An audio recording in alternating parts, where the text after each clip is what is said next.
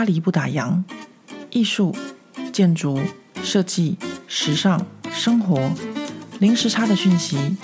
无论你人在法国，曾经在法国，或想来法国，喜欢或讨厌这个国家，都欢迎你和我一起度过巴黎的战斗人生。欢迎收听《巴黎不打烊》，我是何桂玉。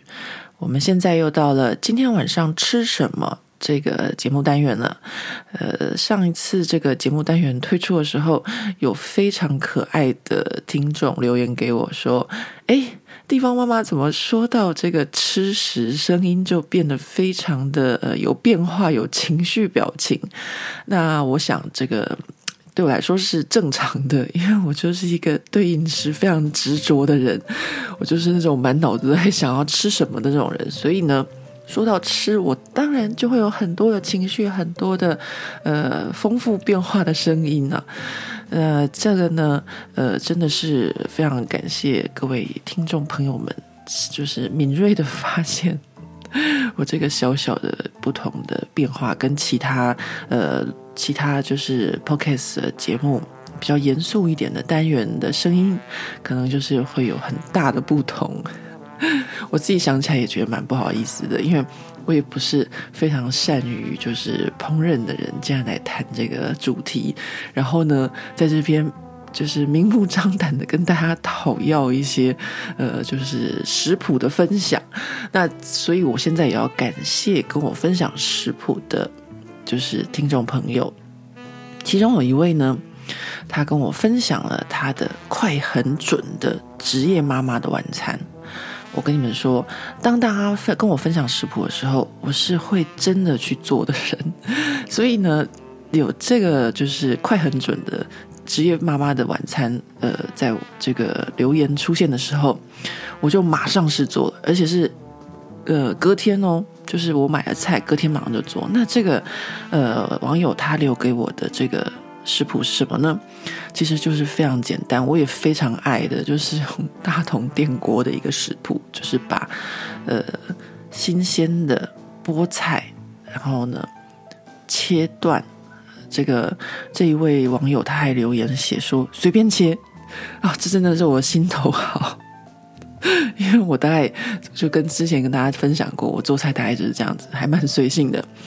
他说：“那个新鲜的菠菜呢，切大段，随便切，加点奶油，然后加点盐，还有剥好大蒜，然后呢放到电锅里，用三分之一杯的水蒸。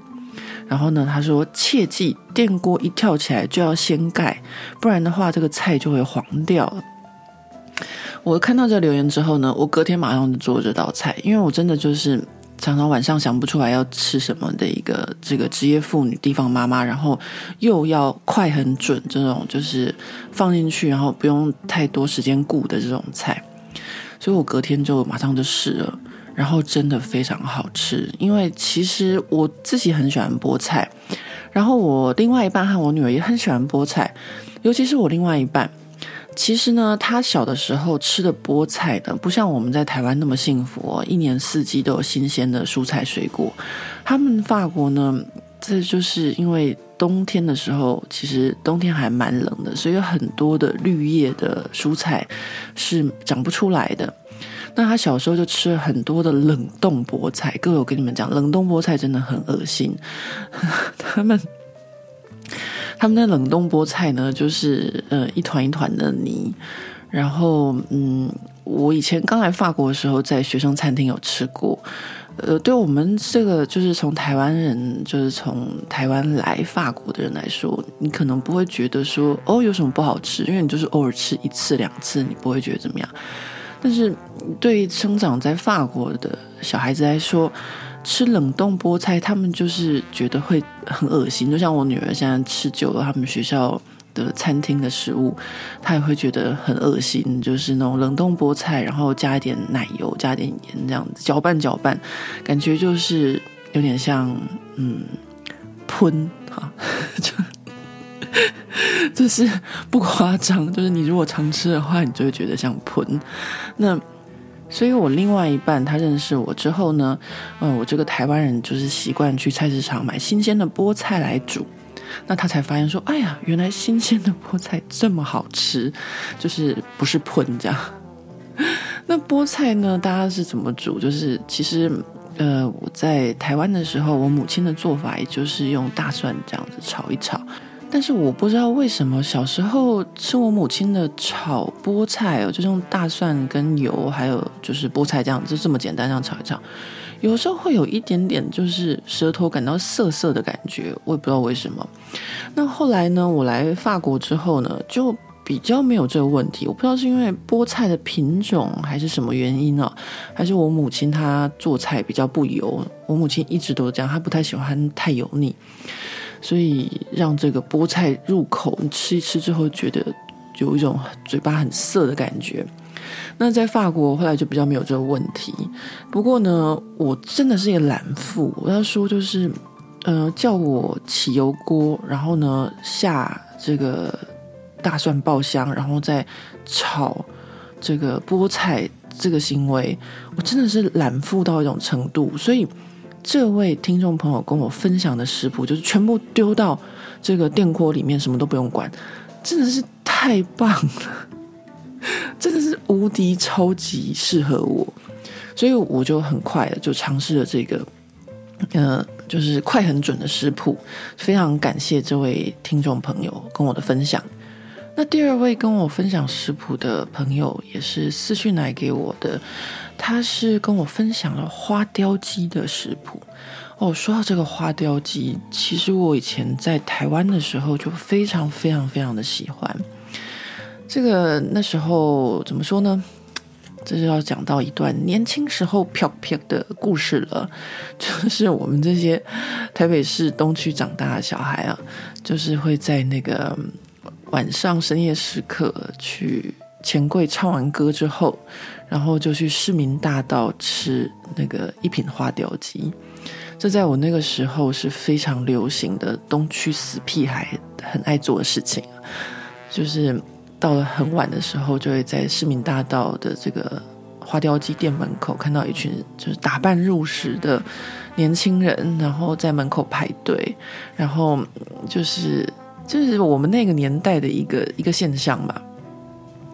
所以，我其实非常喜欢吃花雕鸡。它不但是我觉得味道好，而且还是我就是年轻时候爱玩的一个回忆，跟朋友们唱完歌，然后就去吃花雕鸡的一个回忆。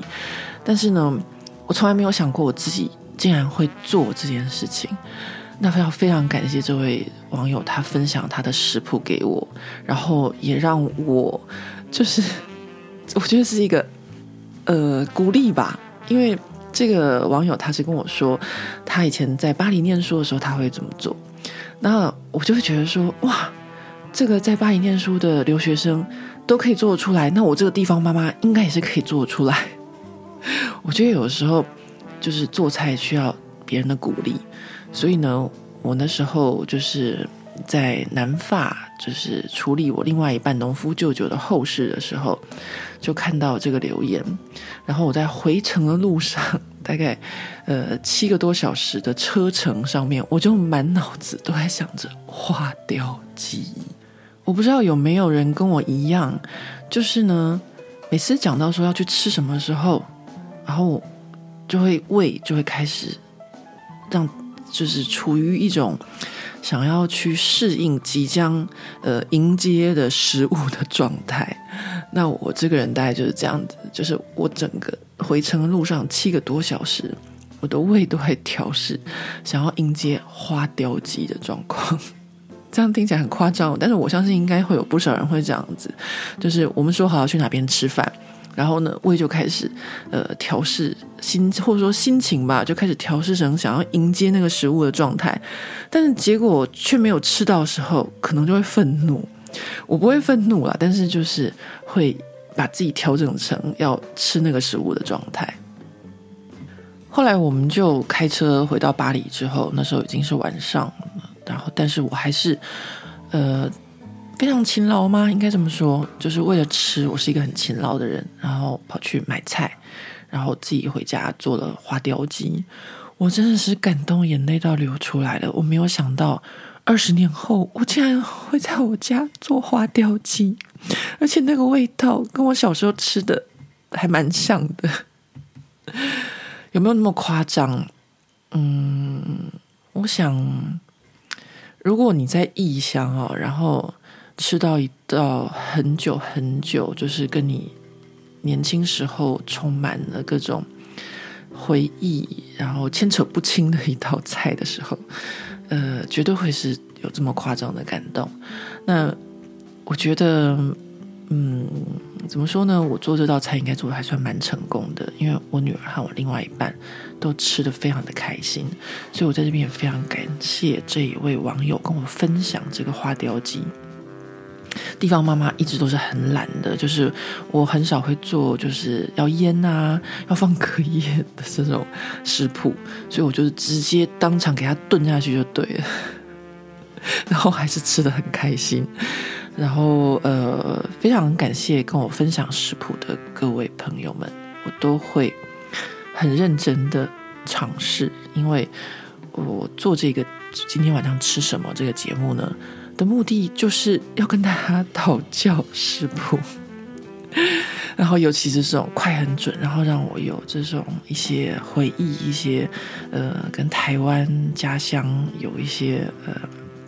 情感关联的食谱，我都会马上的尝试。那现在就要进入今天正式的主题了。前面讲了这么久，今天正式的主题要先跟大家说，就是我现在录音的时间是十二月二十五号的早上。那怎么会在圣诞节的时候录音呢？啊，我要跟大家讲，就是圣诞节这两天，就是我这一整年来最轻松、最幸福的时候。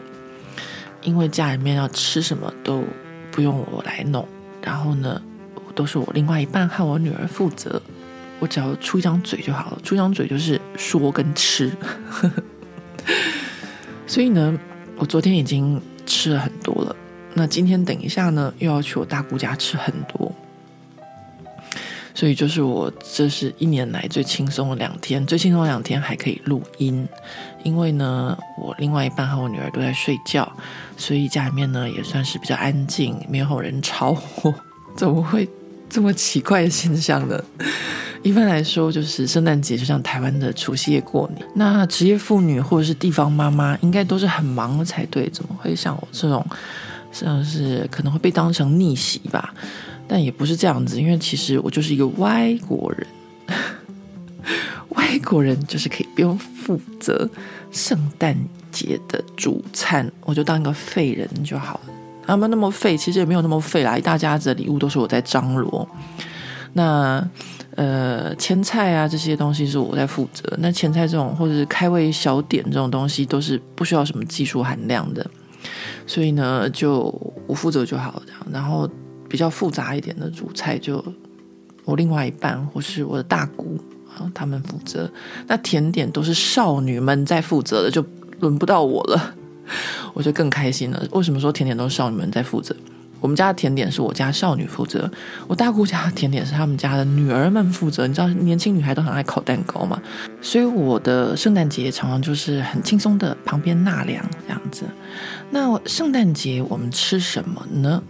呃，圣诞节呢，我们按照法国人的传统，基本上我们这一家是非常传统的一个 天主教家庭啊，就是我另外一半就是传统的法国天主教家庭。那他们的就是圣诞节大餐，或是我们家的圣诞节大餐，都会从开胃酒开始。这个开胃酒呢，就是香槟，然后配一些小点。呃，大家都知道法国人的晚餐或是一整个正餐吃很久。那我可以跟大家讲，我昨天晚上到了晚上八点半，都还在喝开胃酒，就算是只有我们家小家庭也是一样。那这个开胃酒呢，就是。呃，香槟，然后配鹅肝酱，然后配熏鲑鱼，然后配鱼子酱，这些比较呃，怎么说呢？平常是不太会每天吃的东西，就是有节日的时候或庆祝的时候会吃的一些比较高单价的一些开胃酒的小点。那今年呢，我们家的这个开胃酒的鹅肝酱，哎呀，我真的是要跟大家讲一下，实在是太好吃了。这都要感谢中道大哥。怎么说呢？中道大哥呢，他老是会有一些很厉害的食品、食物，应该这样讲。那我呢，自从认识他之后，我就增长见闻不少，而且呢，也让我们家的餐桌变得更丰富，然后更上档次，或者说呢，更优质，应该这样子讲啊。他呢，就是介绍了我一个呃鹅肝酱的一个品牌，那这鹅肝酱品牌非常厉害啊，然后是他们自己养殖的放养鸭哦。当我们说鹅肝酱的时候，其实大部分都是鸭肝酱啊。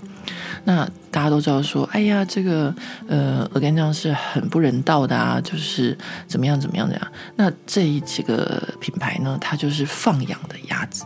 就是比较人道一点呐、啊，不管反正不管怎么样，鹅肝酱我们吃的都是呃鸭的某种病变，那我们这边就不提。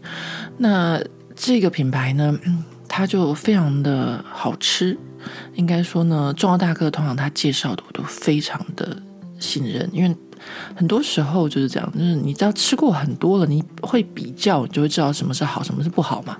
那中道大哥他是非常少数的台湾人，有这么丰富的经验呢，就是在法式的饮食上面有这么多的经验值，然后呃累积出来的一个怎么讲呢？我不能说他是食神，应该说是一个嗯美食的评论者。所以当他跟我介绍一些就是鹅肝酱啊，或是一些食材的时候，真的都是非常非常的，怎么说呢？就是他可以说比法国人还要厉害，我就这样跟大家讲。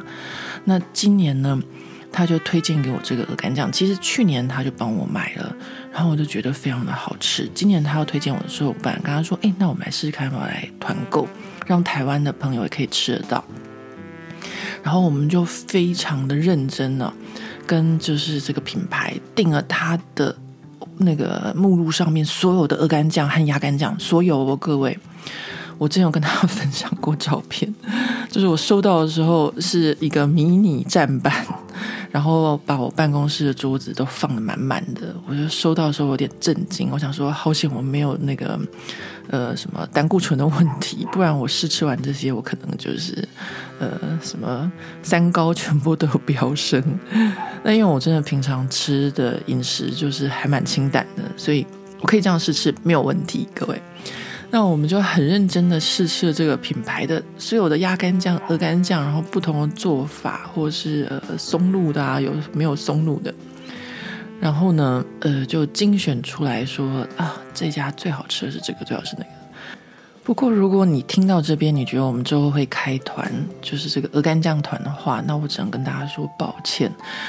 有碍于台湾的法规，因为台湾有自己养殖鸭啊，然后呢，所以呢，所有这种鸭肝酱鸭的产品是不能进口的。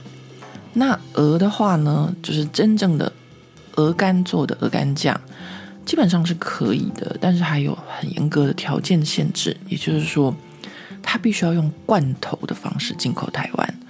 那各位，我要跟大家很诚实的说，在我们试吃的所有鹅肝酱里面，就是不是罐头包装的，它是属于半生熟，就是法文的 mi-cuit，就是没有煮到很熟很熟，而是半生熟这种鹅肝酱是最好吃的。那这种鹅肝酱呢，它保存期间很短，最多只有一个月。那它是就是呃真空的包装，就很像你在这个肉铺会买到的他们自家做的这种鹅肝酱是差不多的道理。这种鹅肝酱是最好吃的，但是很可惜，就是台湾是没有办法进口的。那另外一种，你说台湾要用罐头的方式进口鹅肝酱，那所以呢，在台湾市场上就会看到一些用金属罐包装的这种。鹅肝酱，其实我从来法国念书啊，就知道这种鹅肝酱是品质最差的。就是说，它不是一个全鹅肝，而是用碎鹅肝去压缩成型的。所以我从还是学生时代，因为我就爱吃嘛，所以我就不会买这样子的，就是罐头的铁罐包装的鹅肝。那还有另外一个原因就是，呃，鹅肝它的味道非常的细致。就是当你在罐头里面呈现的时候，常常还是会有一股呃很细微的铁罐味。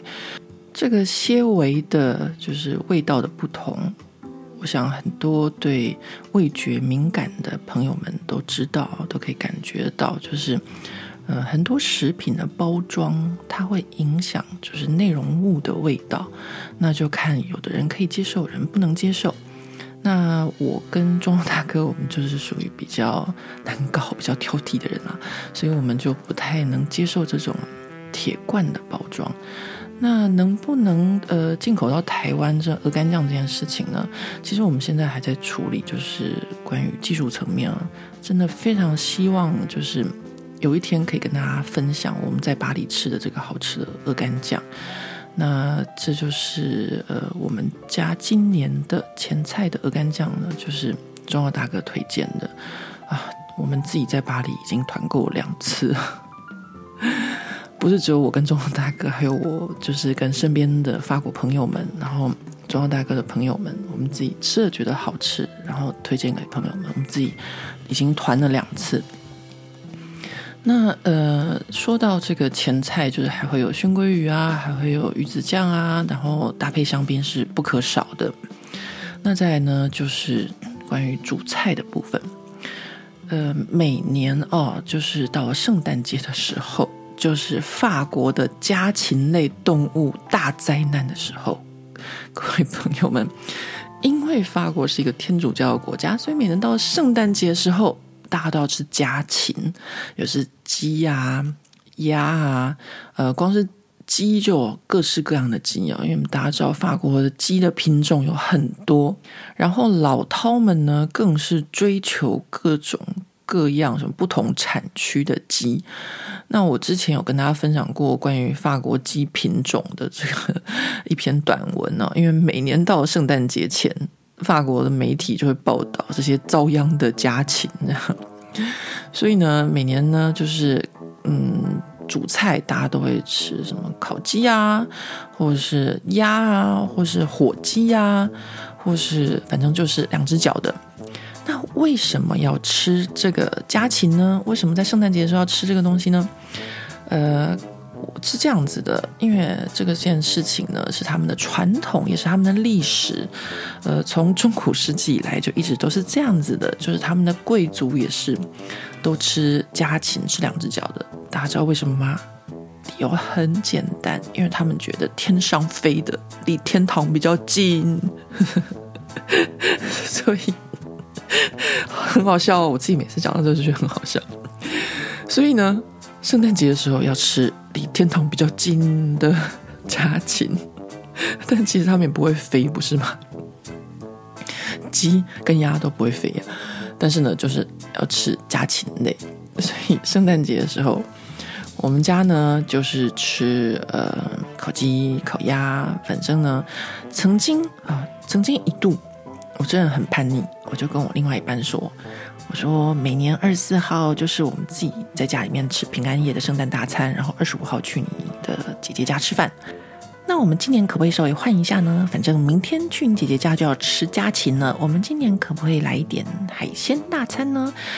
毕竟这些水里面游的，每次到圣诞节的时候，他们也会遭殃，不是吗？”其实我那时候想要吃海鲜大餐的原因，是因为我们二十五号那一天真的会吃到满到脖子的状态，所以我真的希望二十四号那天我们可以吃稍微清淡一点。那我另外一半呢，也是一个非常随和的人，他就说好啊。于是呢，我就翻翻，就是食谱，翻一翻杂志。呃，通常我们家都是这样子，圣诞节都是我点菜，所以。我负责找食谱，这样子，看我吃哪一道，我另外一半就把它做出来，还蛮幸福的哦。我自己也这么觉得。但是，哎，一年就一次，他会那么认真的煮菜，所以我当然要好好的，就是 好好利用一下我这一年一次的扣打。所以我那一年呢，就找了一个非常好吃的干贝的一个焗烤的食谱。这个食谱好吃到我现在都还留着。然后呢，之后呢，如果有重要的时候呢，我就会要求另外一半在做这个道食谱，就是把那个带壳的干贝哦，把干贝拿出来，然后怎样怎样怎样，然后再把它放回去，然后在那个干贝的壳上面再包上一层那个呃酥皮，然后再去烤这样子。基本上就是很麻烦，我完全不知道怎么做，就是让他去弄很久这样子。但是非常的好吃。不过我们家就这么一年啊，这么一次，就是做了海鲜之后呢，又回归到法国的传统，就是吃家禽。所以呢，今年呢，呃，我另外一半又提出来说啊，圣诞节晚上要吃什么时候？嗯，我大概也就不会去叛逆要求说哦，我要吃海鲜，因为我觉得他基本上还是蛮传统的。这我也不想要去跟人家就是有太多的 argue，因为每个人都会有自己的传统，每个就是跟自己的国家跟自己的文化有关，所以我觉得我还是要尊重啊，毕竟他已经尝试某一年做海鲜了，这样 最后还是回到这个传统文化上。所以呢，他就说，呃，要吃呃烤鸡、烤鸭还是什么的。那我们家之前呢，曾经试过很多就是复杂的食谱，呃，比如说呃松露什么什么什么烤火鸡啊，这个食谱那时候他整个搞了二十四小时啊，才要去买一块那个就是呃，在台湾好像叫做玻璃肉的部分，其实就是猪的。皮和肉之间的一层很薄很薄的肥油，那用这块很薄很薄的肥油盖在火鸡上面烤六七个小时，这样避免那个火鸡的那个接近那个火就是火炉的部分啊会烤焦，然后用这个东西来盖住它。那像这种很复杂很复杂的食谱，我实在是不是说我老了，但是我今年实在是不想，因为。我们前一天才从南法开车回来，那还有一件事情就是，呃，每次都要就是做的很久，然后呢，吃的时候又吃得很快，就是我之前跟大家讲过的嘛，就是我觉得要做很久这件事情就交给专业的厨师就好，我们去餐厅吃就好了，自己在家里面稍微简单一点就行。但是呢，我女儿此时又不答应，她就说我要吃北京烤鸭。她太想念台湾了。我女儿在台湾最喜欢的就是烤鸭。其实台湾的不是北京烤鸭，台湾的烤鸭她吃到比较是港式的或是台式的。比如说他很喜欢吃龙都的烤鸭，或是他很喜欢吃宜兰的那个呃叫做什么呃兰城精英酒店的烤鸭，那都是比较改良式的烤鸭。所以他就跟他爸要求说：“我要吃烤鸭。”但是他老爸就很认真的上网去找这个，就是，就是怎么讲呢？亚洲式的烤鸭食谱。不过因为我们今年实在是太晚了，所以等到他去买菜的时候，要知道这种烤鸭你要什么鸭，你要什么鸡什么的，全部都要先预定的。就说你到圣诞节二十四号当天下午再去买，肉铺是什么都没有的。所以我后来就收到我另外一半在肉铺打来电话说。怎么办？都没有鸭了，没有全鸭，怎么做烤鸭呢？哎，我这人就是，我是一个没有什么原则的人。我马上就跟他说：“哎呀，没有关系，你买鸭胸肉就好了，反正女儿也爱吃鸭胸。”其实我是觉得。呃，这个时候呢，就是在圣诞节的最后一刻，真的不需要太坚持，说一定要找到一只全鸭，因为这只会把自己累死。你就要在巴黎到处跑，去每一家肉铺问说：“哎，你有没有全鸭？”我真的觉得不用不用这么累哈，就是鸭胸肉就好了。但是呢，我今天在这边一定要好好的，就是讲下我另外一半的好话，因为他昨天那个鸭胸肉真的做得太好吃了，各位。我是觉得哦，这样子就是这个厨艺呢，基本上是跟家庭有很大的关系。就是说呢，呃，中文不是有句话吗？就是呃。没有什么呃，吃过猪肉也看过猪走路还是什么之类的，不好意思，我离台已久，有些俚语已经记不太清楚，不过就差不多这个意思。那我另外一半大概就是这样子，就是他呢从小他母亲就很会煮，那那个年代的女性啊都是家庭主妇，然后三餐在家里面自己做，所以呢他的兄弟姐妹，包括他的两个哥哥和他的姐姐都非常的会做。也就是说，比如说我们家要吃个美乃滋，他就是哎来一个蛋，然后呢来个油，就自己就打起来了。那这样子的动作，这样的习惯，其实就是看他母亲就是这样子嘛。那我们家呢，现在也变成说，哦，我女儿看她爸，她要做个美乃滋，就自己拿个蛋，自己拿个油，就开始打起来，自己家里面做的比较好吃。那我女儿也跟着她爸，就是有样学样，就是受到身教的影响。那所以，我另外一半呢，他也差不多，就是因为他母亲蛮会煮菜的，所以他们家的呃三个儿子跟一个女儿都还蛮会做的。那我昨天呢，他就买了那个鸭胸肉回来。那这鸭胸肉呢，就是其实我没有跟他讲，我自己呢在十几年前还是学生的时候，我又买了一本很厚的，就是法国的食谱的这个词典，应该像字典一样厚。哦那那个食谱里面都没有照片，只有文字。那因为我个人非常喜欢吃，就是香煎鸭胸肉这道菜，所以我那时候念书的时候，曾经自己偷偷做过。那我就是那个没有什么天分的人，我就看着食谱，然后就觉得说，妈呀，怎么会这么困难？那那时候我法文也不好，食谱的里面的什么单字啊什么的都要一个一个查的，但是我还是很有勇气的做得到，就是法式的香煎鸭胸肉。那那时候呢，我就发现一件事情，就是我觉得法国菜啊，有很大成分是一个所谓的化学作用，怎么说呢？那时候他就说：“哦，你现在呢要把这个鸭胸呢有皮的这部分呢放下去煎，煎到什么程度之后呢，再把它放到这个铝箔纸里面包起来。”那时候我就想说：“嗯，这个动作好奇怪，为什么要这样？那那鸭胸肉不就凉了吗？”那我就很多的黑人问号。然后后来呢，他就说：“就是这个用锡箔纸把鸭胸肉包起来的动作。”会让鸭胸哦，刚煎好鸭胸出汁，然后这个汁呢，再回锅就可以做成这道鸭胸的寿司。那那时候我真的觉得，妈呀，无敌麻烦！所以这个我做过一次之后，我就再也不做了。但是没有想到呢，我另外一半做起鸭胸肉来，却是小菜一碟，就是非常非常的简单。我也不知道，就是因为这是他们法国人的菜吧。比如说叫我们做个麻婆豆腐啊，或者做一个什么呃，就是比较中式的菜，可能就很容易。但是叫他们法国人来做，可能就没有那么容易。那相对的，叫我去做他们的那个干煎鸭胸肉，对他来说可能很简单，但对我来说就是这么不容易。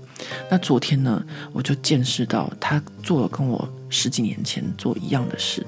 就他平常也是会做干煎鸭胸肉这道菜啊，但是昨天呢，因为圣诞节嘛，所以他就要做一个 sauce。那做一个 sauce 就是比较正式一点。哎，他呢也就撕了一片铝箔纸。其实我从头看到尾我都没有讲话，只有到后来吃以后觉得非常好吃，就是惊为天人之后才问他说他是怎么做的。那他呢也是一样，他就是。早早就撕好了一片铝箔纸，然后呢，把这个呃鸭肉啊，就是有皮的那一部分，就是放了煎。不过我另外一半呢，比我食谱书里面教的还要，就怎么讲呢？台语叫做搞刚啊，就还要呃做的这个呃过程还要复杂。他会怎么样呢？他就跟我说，他呢就先把那个鸭胸就是有皮那边放下去煎，然后就会出油。然后就把那个油呢，就用汤匙淋上来，就是在那个另外一边没有肉的部分，对吧？就是没有皮的部分，用那个油去淋它。然后呢，因为这个鸭胸的，就是很肥嘛，这皮部分很肥，所以它煎一煎之后，就把第一次的油呢就先倒掉，然后呢再让它再煎第二次，第二次又会那个皮又会出更多的油。那这个时候呢，出了油之后，他就把那个呃这个鸭胸呢翻过来，因为这时候此时这个皮已经脆了，然后把这个鸭胸翻过来去煎那个肉的部分，然后稍微煎一下，因为基本上这个鸭胸肉在法国就像牛排一样，不是吃全熟的，就是吃半熟的。稍微煎一下之后，他就把它放到这个铝箔纸里面包起来。然后包起来之后，他就开始用剩下就是锅里面刚刚煎的这个鸭油去做这个它的 sauce。那它这个 sauce 呢，我就再次他在跟我讲说，再次觉得啊、这个法国的这个厨艺有一很大一部分跟化学有关。他就是说呢，他就加了那个呃 balsamic 醋，然后放下去之后呢，他说这个醋呢，它就跟油就会怎样融合什么什么的。然后呢，他再加这个 eschalot，eschalot 就是台湾的这个红葱头。然后呢，又加了蜂蜜。啊、呃，他就先说，他说这个这个醋呢，它稍微煮一煮之后，它就不会那么酸。因为在煮的时候，我女儿就一直在说啊，怎么酸味这么重这样。那它煮一煮之后，这个酸味就会跑掉，然后呢，再加上红葱头，然后再加上蜂蜜，让它收汁，然后就完成了。各位，我跟你们讲，真的非常好吃。上桌的时候，哦，有一个很重要的细节没有跟大家说，这个是更好吃的秘诀，就是我另外一半就跟我当年一样，打开那个锡箔纸，然后焖出来的那个。鸭胸肉的肉汁又倒回去那个 sauce 里面搅拌搅拌，这是好吃的秘诀，各位。然后他就把这个鸭胸肉切成薄片，然后摆盘，然后再把这个 sauce 淋上去，真是太厉害了！我真的想要给他鼓掌，但是我在内心鼓掌，我没有实际上鼓掌。我如果实际上鼓掌的话，他会太骄傲，所以我就是内心鼓掌，然后在这边偷偷跟大家分享，就是他怎么做这道菜。呃，所以呢，我们家昨天晚上呢，就是非常不传统的吃了鸭胸肉。呃，为什么吃鸭胸肉不传统呢？因为不是烤全鸭这样子，所以我相信我明年我另外一半还是会坚持一定要买到烤全鸡或者烤全鸭这样子。那吃完主菜呢，我们通常就会直接跳甜点呢。呃，因为呢，我们家的圣诞节大餐。不太会在主菜后像法国人一样端出乳酪，因为因为我们都知道后面会有一个压死骆驼的最后一根芦苇的甜点啊。这个甜点呢，在传统上呢，法国都会吃，叫做呃木柴蛋糕。说它叫木柴蛋糕，就是一种很应景的圣诞节的蛋糕，长得像木柴的形状。那如果大家怎么说呢？就是在台湾，大家如果不熟悉的话，其实我个人觉得台湾的那种海绵呃卷心蛋糕其实蛮像的。我觉得就是这种改版而来的，就是我们常常会在面包店里面看到切片的那种啊，就是它是呃海绵蛋糕，然后里面卷着比如说鲜奶油啊，然后会放一些草莓啊或水果的那。我其实，在台湾就非常爱吃这种就是蛋糕卷诶。因为我觉得这个海绵蛋糕好吃，然后里面又有一些鲜奶油，还有水果，我真的好爱好爱。可是不知道为什么法国的木材蛋糕我就一点都不爱，为什么呢？因为首先他们的这个海绵的不像我们，就是台湾受到日本影响，就是比较改版后的比较轻盈。呃，他们的海绵卷的海绵没有那么松软，这是第一个原因。第二个呢？我们在里面放的是，就是比如说鲜奶油啊，或者冰淇淋啊，都是比较轻盈的东西。但是他们在里面呢，会放的就是巧克力酱或是栗子泥，就是一种冬天应景的食物。但是呃，怎么说呢？法文叫做吃起来非常的沉重感，就是你吃完以后觉得很重。那其实就是你吃起来你会觉得很腻啊。所以呢。呃哦，还没讲完，就说他们，而且为了应景，它这个海绵蛋糕卷的外面还会再裹上一层厚厚的巧克力酱，或是呃栗子泥，让它看起来就是咖啡色，像就是木材这样。所以这么多年来，我一直都没有对这个点心非常非常的热衷，就是它总是就是每年的压死骆驼的最后一根芦苇啊。此外呢，在我们家还有一个很特殊的状况，就是我女儿她不吃巧克力。呃，不吃巧克力这件事情在法国真的是非常非常的少见，因为呢，法国的小孩子呢，从小就是点心都是巧克力，看到小孩子可爱也是，哎，给你一颗巧克力糖，但就偏偏遇到我女儿是一个不吃巧克力的，所以呢。她其实从小到大在法国的生长过程都非常的辛苦，为什么？因为学校餐厅的点点就是巧克力，下午四点点心也是巧克力，所以呢，他常常就是看着别人吃，自己肚子饿这样。那呃，他不吃巧克力，那又要木柴蛋糕，所以我这些年来，在他小的时候，我曾经做过最伟大的一次，就是母爱喷发的行为，就是自己看食谱做了呃荔枝口味的木材蛋糕。因为我女儿她就是喜欢吃这种荔枝啊、芒果这类热带的水果，然后我又刚好找到了这个食谱，所以我就大概花了八个小时吧，挑战这个荔枝木材蛋糕，真的是要我的命啊，各位！呃，首先呢，就是要烤这个呃蛋糕卷，就是海绵蛋糕，但是我看的是一个法国食谱，我真的是觉得，呃。怎么讲呢？根本就天书嘛，它也没有照片，然后就是字，然后就说叫我把这个海绵蛋糕烤出来之后，要用茶巾，就是法国那种抹布，把它卷起来。我想说这是什么意思呢？我就是完全不懂，而且为什么要用毛巾呢？那不是很脏吗？我平常拿来擦碗的。结果我后来发现。哎呀，这个在法国当妈妈还真是一件不容易的事情呢。因为如果是我另外一半的话，就可以知道为什么。呃，后来他就跟我解释说，呃，其实呢，这个用这个茶巾把这个海绵蛋糕卷起来，原因是要让它定型。那为什么用茶巾？那茶巾不是很脏吗？如果是台湾的食谱，可能叫你用别的东西嘛。那道理很简单，其实他们法国人是不会觉得茶巾很脏的，就像我们家也是一样，茶巾都是高温洗，洗完以后再用高温烫过，所以茶巾是很干净的，不然怎么拿来擦盘子呢？对不对？呃，所以在这种很多小细节的地方，我曾经尝试过一次之后，就觉得天哪，实在太累了，我后来就不做。不做之后呢，我就开始很认真的研究各大糕点品牌的这个木材蛋糕。那还是一样，木材蛋糕大多数还是巧克力跟栗子泥口味。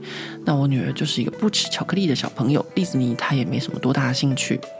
后来我最后曾经就是找过芒果口味的冰淇淋木材蛋糕，呃，这当然不是法国的品牌，是一个意大利的品牌。呃，所以那一年呢，有稍微的讨好到一下我女儿这样。但是呢，后来我女儿长大了，就换她来做这个圣诞节的甜点。我刚刚跟大家讲过了，就是法国年轻女孩们都很喜欢做甜点嘛，所以在我大姑家是她的几个女儿做，那在我们家呢，我女儿长大就换她做。哎呀，说的真的是我女儿呢，后来呢，某一年就跟她爸爸两个人呢。怎么说呢？四手联弹嘛，我也不知道该怎么讲。就是他们两个人就做了一个非常非常复杂的圣诞节的甜点，大家猜猜看是什么？好，我想大家绝对猜不到，他们做了蒙布朗栗子泥蛋糕。哇，我光是想到我就觉得非常非常的麻烦。呃，基本上呢，他们父女那一天呢，从下午就开始在搞那个蛋糕。然后我就反正就旁边纳凉去了，我也是 完全没有想要帮忙的意思，就是旁边划我的手机看我的书，反正我就吃最后的结果就好了。这个时候呢，我就觉得当一个法国少女的妈妈还蛮欣慰的，就是圣诞节我什么都不用做，她会去弄那么复杂的蛋糕。那今年呢，我女儿，哎呀，真的是。我只能说很抱歉，她受到我这个懒妈妈、懒妇的影响，她竟然没有做蛋糕。我本来还期待她给我做一个什么蛋糕，我今年对她开口要求的就是亚洲式的蛋糕卷，我多期待啊！我非常期待可以在法国吃到，就是像我们台湾那种蛋糕卷，然后它里面可以切一些，管它是什么水果都好，就算是那个罐头的水蜜桃，我都非常的开心这样。但他竟然没有，他就跟他老爸两个人呢，去我们家蒙马特附近的有一个就是比较商业的地方，可以逛街的地方，买了神秘的圣诞节的蛋糕，呃，圣诞节的甜点应该这么说。然后呢，两个人买回来之后还神秘兮兮的，就是不跟我讲。然后他们两个就说绝对是你喜欢的。然后我就把整个蒙马特山头的甜点全部猜了一遍。因为去年就是封城的关系嘛，所以我就非常认真的在吃我们整个蒙马特山头的所有面包店、甜点店啊，所以我对这一带的所有面包店、甜点店都非常了若指掌。我全部猜了一遍，我甚至猜到国王饼，对，我猜到国王饼，因为他现在已经开始有店家要赚那个国王饼这一波生意了。大家知道，国王饼在法国是一个非常好的生意啊，就是呃糕饼店一年一度，所以很多他们就是从圣诞节就开始卖国王饼。那我猜了很久都没有猜到，最后呢，我们吃完了圣诞大餐的主食之后。这对父女呢，竟然还把我眼睛蒙起来，好像搞像我生日派对一样，然后端出了这个圣诞节的圣诞大餐的甜点啊，原来是蒙马特山头上我最喜欢吃的冰淇淋店的我最爱的口味，也就是牛奶之花的冰淇淋。那这个牛奶之花呢，是法文取的名字啊，非常好听。那其实呢，它我觉得它吃起来就像是。呃，炼乳冰淇淋的感觉，我不知道大家喜不喜欢吃炼乳，可是我呢，就是从小就非常非常喜欢吃炼乳啊。中澳大哥就是说炼乳太甜，而且很不健康这样，但是我到现在还是很喜欢它。我很喜欢它的原因呢，就是因为小时候我跟我母亲回她在呃台中的大甲日南的娘家的时候。那我母亲呢？她一回到日南，就因为呃久久见一次她母亲嘛，就是我的阿嬷，所以她就会跟着我阿嬷，就两个人在灶咖，就一直聊天，一直聊天，她也不太管我这样。那我呢，就是小小年纪，然后也不知道干嘛。那暑假天气很热，在我们那个年代呢，去宾果市其实是不太好的。但是我其实没差，因为我那时候才五六岁。就是很小很小年纪，那呃，宾果市那时候其实是对那种比较年纪比较大一点的可能不是很好。那我真的是去宾果市吃串冰，所以我就常常就是跟我妈要一点零钱，然后呢就跑去那个日南的那个呃大树还是老树下旁边有一个冰果室，然后就去那边要一个。啊、芒果串冰，然后加炼乳，这样自己跟吃的很开心。但是呢，我的那个表兄弟姐妹呢，他们都用异样的眼光看着我，因为大家从小就会听说哦，不能去冰果室什么的。但是呢，我就会跑去冰果室吃串冰加炼乳，这是我非常非常非常爱的一件事情。所以我到现在都还是很喜欢，就是炼乳的味道。然后这个。蒙马特这个冰淇淋，它就让我觉得有炼乳的味道，所以呢，我常常就是没事跟着我女儿就说：“哎，要不要去吃冰淇淋？”说因为我女儿喜欢吃芒果冰淇淋，然后我就会点这个炼乳冰淇淋。所以我昨天的圣诞大餐的那个甜点就是这个奶油之花口味的冰淇淋，好吧？那今天晚上吃什么？今天跟大家分享圣诞大餐。呃，今天再过两个小时，我又要开始吃了。呃，到我大姑家吃整个大家族的这个圣诞节的呃午餐，那我可以想象得到，因为通常我们都是呃下午一点开始喝开胃酒，然后开始聊聊聊聊聊吃开胃小点，然后到下午三点半才会开始吃前菜，反正呢，基本上就是一个从白天吃到天黑的午餐。那会吃什么呢？呃，我已经知，我也是知道的，因为我大姑一定会做家禽，烤家禽，不知道是烤火鸡还是烤鸡还是烤鸭这样子。然后呢，饭后甜点绝对是好几个，因为我大姑有好几个女儿，所以会一人烤一个蛋糕。这就是为什么我之前跟大家分享过，就是我的妯娌，也就是我二伯的太太。他呢，我认识他十几年以来，在每一次的家族的聚会上面，他的呃怎么说呢？他吃的东西都不会超过一个拳头大。大家你们想想看，从开胃酒开始，他就会什么东西都不碰，OK。然后前菜他也只是吃一点点点点，所谓的一点点就是真的是一口。然后他的主菜。他大概也是会吃个两口。以前我邀请他来我们家吃饭的时候，我都会想说是因为我做的东西不好吃，所以他不吃。后来我才发现不是的，就是我这位妯娌呢，他是一个自我管理非常严格的人，因为他知道他的基因就是跟他母亲一样是很容易发胖的体质，所以呢，他对他自己的饮食控制非常严格，而且大量的运动。那呃，他这么做的一切。各位，我就要跟大家讲为什么，就是为了餐后的甜点，他做他的选择，他的选择就是。我太爱吃甜点了，所以呢，为了吃甜点，我前面什么都不要吃。所以他最后呢，到了甜点的时候，因为加上我大姑她的女儿众多，所以每次端上的饭后甜点都是好几个的选择，他就会在这个时候选择吃甜点。那这就是我这个妯娌啊，我知道现在刚开始的时候我真的不理解他，但是呢。呃，十几年过后，我现在是非常非常的尊敬她，因为我觉得一个女人要维持自己的身体状况啊，到她现在五十几岁，快要六十岁的状况，真的是非常的好。就是说，她的呃体态、她的健康都非常的好，所以让我非常的尊敬。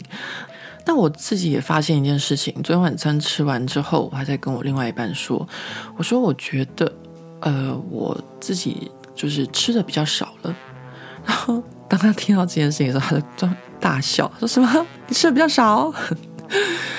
其实我最近真的是吃的，就说食量上面来说，真的是吃的比较少。但是呢，他也知道，他就是就是开我玩笑这样。他说你是吃的比较少，但是你就是吃的更挑了这样。没错，我现在发现就是我们到一个年纪哦，我现在就是这样子，我吃的少，但是我吃的好。呃，就是很多东西。我垃圾食物我就更不吃了，然后说不好吃的我也就不吃了，免浪费我的胃，浪费我的脂肪。然后呢，会把就是呃我自己身体的扣打就留给好吃的食物，这样子会比较健康的食物。那今天晚上吃什么就到这边结束，跟大家分享我们今天的圣诞大餐。哎，圣诞大餐我竟然可以聊那么久。好，那我还是一样，希望大家跟我分享一些大家平常会做的一些比较简易又好吃的食谱给我，呃，我会很认真的去执行，因为我真的实在是，唉，地方妈妈常常想不出要吃些什么东西，而且呢，我这个人有一个，嗯、怎么说呢，一个小小的习惯，可能跟大家不太一样，就是我想在台湾的大家都很习惯吃外食。那对我来说，嗯，怎么说呢？我这两天才在跟我另外一半就是剖析这件事情，就是为什么我这么不喜欢吃外食。当然，我非常喜欢去餐厅吃饭，但是我一个很大很大的、呃，严重很严重的，呃，不能说是问题，就是一个习惯，就是我没有办法连续三天早午晚都在外面吃。我会觉得我的身体很不舒服，然后会觉得我身体正在消耗。那我想一想哦，这个习惯是为什么会是这样子呢？呃，在我小的时候，其实台湾的饮食还没有那么方便，也就是说，哦，我们可能会去菜市场早上吃一碗呃面线啊、米线啊，或是当阿碧哥什么的。但是呢，大家不太会三餐都在外面吃，就是我们那个年代还是男主外女主内的时候。所以还是大部分的人都在家里面吃爸爸妈妈煮的饭，那我也是这个样子。不过呢，我比较不太一样的是，因为我父亲是外省人，然后我母亲呢，她是很年轻就跟我父亲结婚了，所以我父亲都是把她捧在手心里这样子，那也没有叫我母亲煮饭啊，也没有叫她做家事或什么的。所以呢，呃，我们家的三餐大部分都是我父亲在做。所以我小的时候呢，就是习惯回家就是吃我父亲煮的菜。那我父亲他就是来自中国北方嘛，所以他的三餐 就是各种饺子、水饺、蒸饺，各种不同变换口味，白菜、猪肉、酸菜、韭菜什么的。然后不然就是各种面食，炸酱面啊、打卤面啊、什么面。然后不然就是馅饼啊、葱油饼啊，各种的。就是呃，除了要放发粉的，像是。包子、馒头他不会之外，其他的面食，他一个大男人他都会。那包含我小时候带便当，也都是我父亲他做的水饺、蒸饺，各种不同的饺。所以我就是呃，跟我那个年代的台湾的小孩一样，就是习惯吃家里面的食物。但是，一直到我上了国高中之后，我父亲他身体就不好了，所以他就没有再呃煮饭了。那我母亲，因为她也不太会煮，那时候那是就说她很年轻就嫁给我父亲，她也没有被要求要煮饭或做家事这样，所以那时候我们就常常吃外面买来的食物。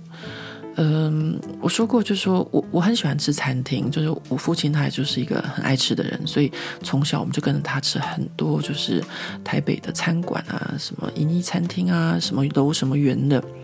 但是呢，等到真的有一天，就是他不再做饭的时候，我必须要常常几乎是每天早晚都必须要吃外面的时候，我才觉得说啊，好像。我哪里不对了？这样子就是身体觉得没有办法接受，或者说明明很好吃，我还会挑剔它是不是不好吃这样子。所以这个跟呃很大的因素是心理层面有关，所以导致我现在我没有办法连续三天就是都在外面吃，就算连续三天都吃得很好，我还是会觉得不舒服。